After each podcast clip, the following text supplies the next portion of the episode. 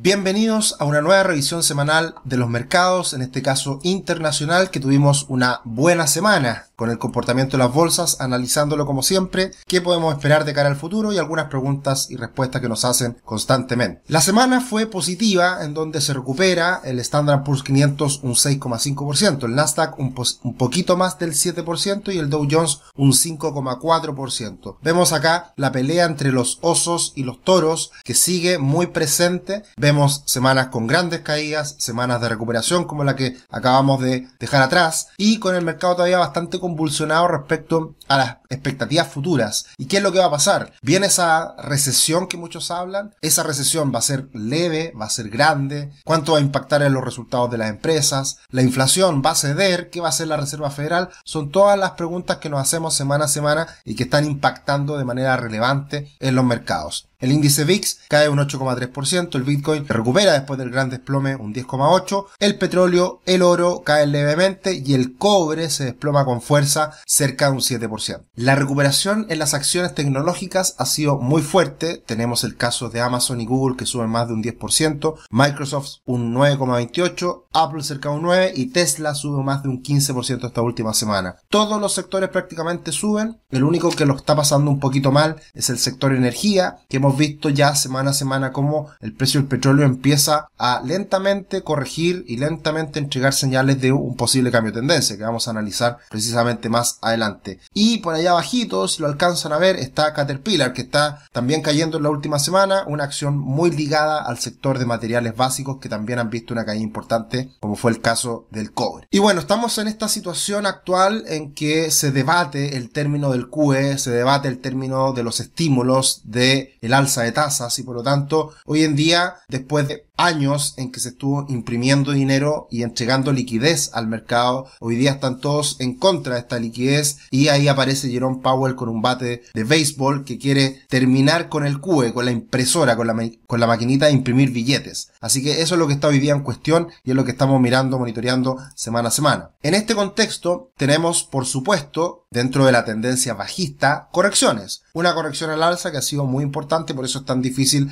el market timing cuando realmente hacer la pérdida, en cualquier momento viene esta recuperación y podemos quedar fuera. Y por eso, cuando invertimos a largo plazo, tenemos que hacer una planificación bien diseñada en donde esperemos no pasarlo mal en estas situaciones de mercado, sino que más bien aprovechar esta coyuntura para comprar a mejores precios. Estamos viviendo una corrección al alza, de todas formas dentro de un canal bajista muy claro, claro y también una tendencia bajista con una pendiente muy pronunciada que sigue estando presente ahí hoy día en torno a los 4.000 puntos, siendo la principal resistencia de corto plazo, en el caso del Standard Poor's 500. El escenario actual es de una corrección importante, como lo mencionamos en el webinar que hicimos esta última semana, en donde hablamos en detalle de la situación actual del mercado. Pueden buscar el video, por supuesto, en nuestro canal de YouTube, es uno de los últimos videos que hemos subido al canal. Podemos ver que la corrección actual, ya de un 25% aproximadamente en el Standard Poor's 500 es una corrección importante, es una corrección que probablemente no le tiene nada que envidiar a las grandes correcciones que hemos visto a lo largo de los últimos años, últimas décadas, y por lo tanto también da cuenta del dolor que está viviendo hoy día la bolsa y cuando hay mucho dolor, precisamente son los momentos de punto de inflexión muchas veces. Entonces hay que irse con cuidado porque ya ese dolor está bastante extendido en el mercado y pueden venir estas correcciones, estas alzas imprevistas, repentinas y rápidas también en el corto plazo. Todo ha estado enfocado en las últimas semanas en el aumento de la inflación. De hecho, desde la última cifra de inflación en Estados Unidos es que los mercados lo han pagado mal porque la Reserva Federal tuvo que subir las tasas agresivamente en la última reunión. Pero una buena señal es el precio del petróleo que está ahí luchando con los 100 dólares el barril en una tendencia alcista que ya empieza a perderse. Ya está ahí justamente apoyándose en un soporte que es la línea azul. Pero está dando también señales de divergencia desde un punto de vista técnico. Mientras hemos visto máximos crecientes en el precio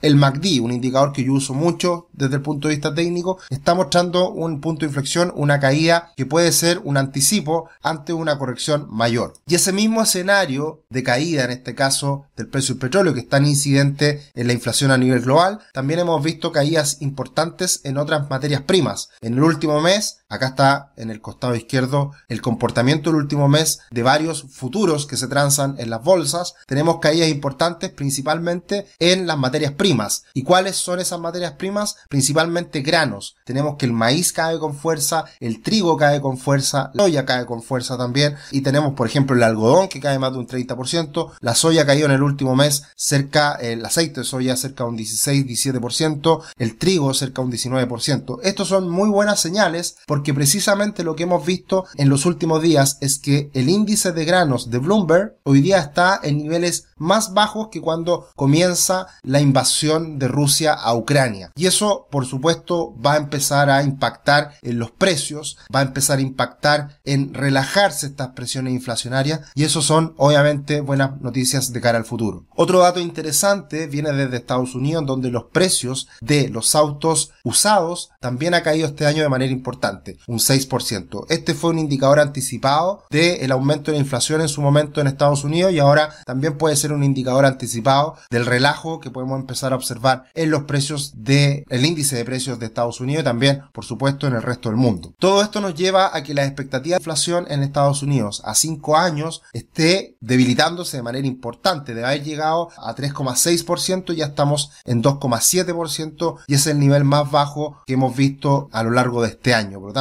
buenas señales, buenas noticias de cara al futuro en lo que respecta a la inflación. Y todo esto tiene mucho que ver con el debilitamiento económico. Una de las cifras que vamos a tener que estar monitoreando de cerca en las próximas semanas son los PMI, los índices de gestores de compra, que son un indicador anticipado en donde se les pregunta a los gerentes de compra cómo ven las señales, cómo ven el futuro y desde ese, y desde ese punto de vista, si este indicador cae bajo 50, es una buena señal en el sentido de que anticipa de buena manera una posible debilitamiento económico más significativo. Estos indicadores, los PMI en el mundo han estado muy por sobre 50 en los últimos meses, años, post pandemia, y por lo tanto un debilitamiento bajo el nivel de 50 puede ser una señal que reafirme, confirme y manifieste de manera que estamos entrando en un escenario probablemente más recesivo. Y como lo hemos dicho en varias oportunidades, los mercados se anticipan al futuro y están así que ya eh, las expectativas del mercado respecto a las expectativas de tasas por parte de la Reserva Federal entre abril del 2023 y abril del 2024 ya están anticipando dos reducciones de tasa. O sea, todavía no hemos llegado al pic de tasas, pero ya se está anticipando que desde abril del próximo año van a comenzar las bajas tasas de interés. Y esto se debe a que si obviamente el alza de tasas de la Reserva Federal genera finalmente una recesión, una recesión importante, va a tener que empezar a darse un giro y empezar a bajar las tasas de interés. Como siempre los dejamos cordialmente invitados a nuestro canal en YouTube para que se suscriban, Finanzas Personales y Educación Financiera, toda la semana subiendo contenido y como siempre también tratando de ayudarlos a alcanzar tu libertad financiera. Sueña en grande, construye tu patrimonio junto a nosotros, junto a Rubix. Visita la página web www.rubix.com. ¿Qué podemos esperar de cara a los próximos días? Muy importante va a ser de cara al futuro, además de mirar las cifras de inflación en Estados Unidos y el mundo, y también lo que haga la Reserva Federal, va a ser relevante de ahora en adelante mirar los PMI, los ICM de manufactura y servicio en Estados Unidos. Recordemos que si está sobre 50 estamos en crecimiento, pero si empieza a decaer y traspasa el límite de 50 hacia abajo, estamos entrando en una zona más difícil de contracción y probablemente eso ya va a ratificar este escenario más recesivo que algunos esperan. Un aspecto importante que sigue existiendo en el mercado es que el sentimiento alcista sigue muy deteriorado, está bajo 20. Recordemos que el sentimiento alcista de la Asociación Americana de Inversionistas Individuales da cuenta de estos pequeños inversores que si están hoy día poco alcistas es una buena noticia porque generalmente van al revés que el mercado. Cuando los inversionistas individuales están muy alcistas, muy optimistas, eso da cuenta de que hay un exceso en el mercado y puede corregir. Ya hemos visto una dura en el mercado, como lo hemos dicho insistentemente, del Standard Poor's 500 y por lo tanto el que esté este indicador bajo 20 por varias semanas es una señal precisamente anticipada de que puede venir este cambio en el mercado. Ahora, algo que todavía no es del todo cierto, todavía no podemos ratificarlo con toda seguridad, pero Morgan Stanley así lo dice, es que las utilidades de las empresas en Estados Unidos van a seguir siendo buenas este año y el próximo. De hecho, se espera que el próximo año aumenten las utilidades respecto a lo que van a hacer este año. Y en ese sentido,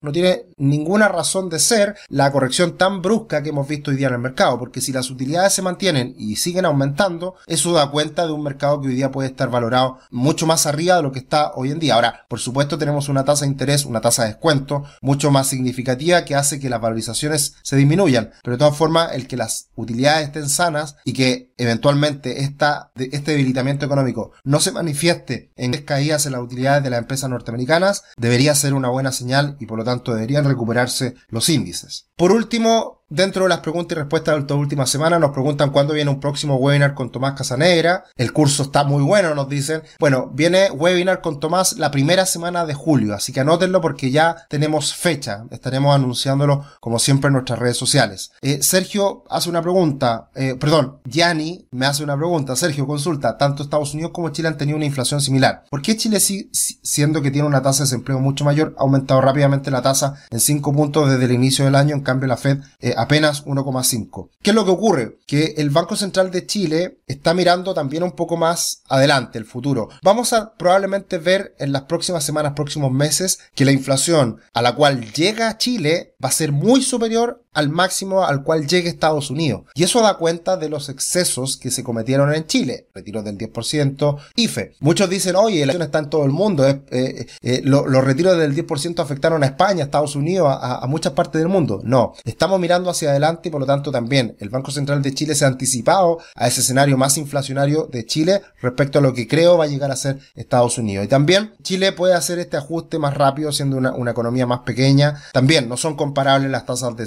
de desempleo, la tasa neutral o la tasa óptima en Estados Unidos probablemente un 4%, en Chile un 7%, entonces no, no es lo mismo por tratarse de una economía emergente la chilena. Edinson nos dice, eh, ¿es posible tener un webinar o algún hilo en Twitter donde comentes cómo se vivió esta última recesión?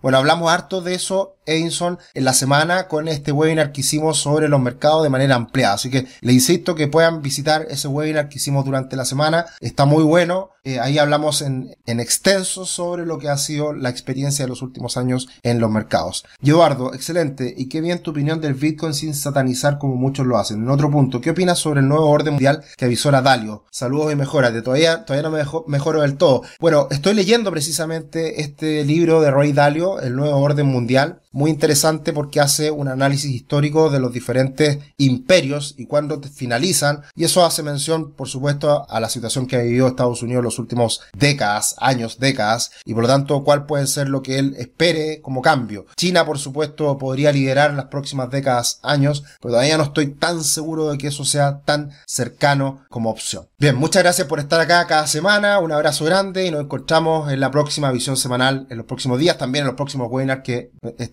anunciando y realizando los próximos días. Un abrazo, que estén muy bien.